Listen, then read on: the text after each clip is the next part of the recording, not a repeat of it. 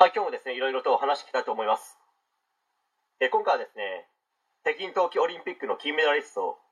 平野歩夢選手から学べること、パート2に関して、まあ、ちょっと話していきたいと思います。まあ、続きになりますけど、お父さんがですね、強制的に練習をさせなかったり、いちいち口を出して指摘するようなことをですね、しなかったのが、金メダルという成果に結びついたという部分は、大いにあるのではないかと思います。まあ、そして平野選手はですね、3人兄弟なんですけど、まあ、もともとですね、お兄ちゃんがスケボーをやっていたので、まあ、自分もやってみたいと思いですね、始めたみたいですね。まあ、お兄ちゃんといういい見本がいたから、それもですね、成果につながった部分はあるのかと思いますし、一人っ子だったらまたですね、違った環境になりますので、まあ、スノーボードの選手としてですね、育つための環境は、まあ、すごく良かったんでしょうね。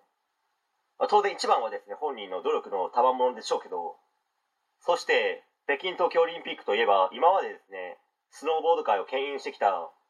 絶対的王者かつ誰もがですね憧れる人物といえばもはやですねレジェンドであるアメリカのショーン・ファイトですよね。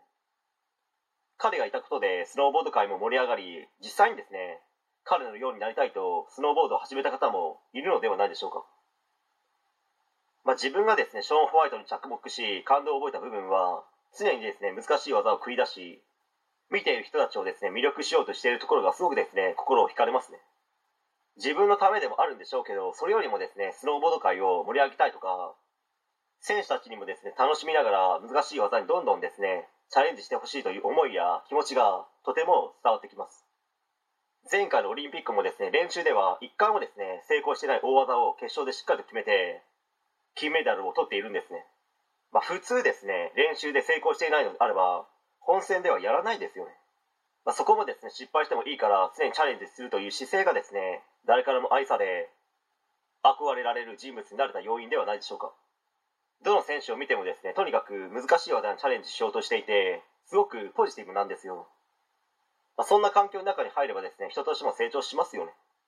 まあ、それはどの分野でもそうかと思います。サッカー野球、まあ、学校の勉強も同じです、まあ、そしていまだにですね強制的に勉強させたり子供や生徒が問題間違ったら、まあ、怒鳴ったり叱ったり時にはですね暴言を吐いたりする古臭い人間はまだまだいっぱいいますよね、まあ、そんな指導なんてしても子供は伸びないですよと8000億人ぐらいが声を大にして言ってるんですよ。子供が伸びなかったり成績上がらない原因は親を含めたですね大人の指導者の指導力不足が原因だと自分は思います。伸びない原因があるならば意識を変え環境を変え形を変えてあげれば人が変わったようにですね子供は勝手に自分で成長していきますよ、まあ、最後になりますけど偉業を達成されたですね平野歩夢選手本当に多くの人に字のごとくですね夢を与えてくださり心から感謝しています。これからもですね体に気をつけて頑張り続けてください。応援しています。はい。え今回以上になります。ご視聴ありがとうございました。できましたらチャンネル登録の方よろしくお願いします。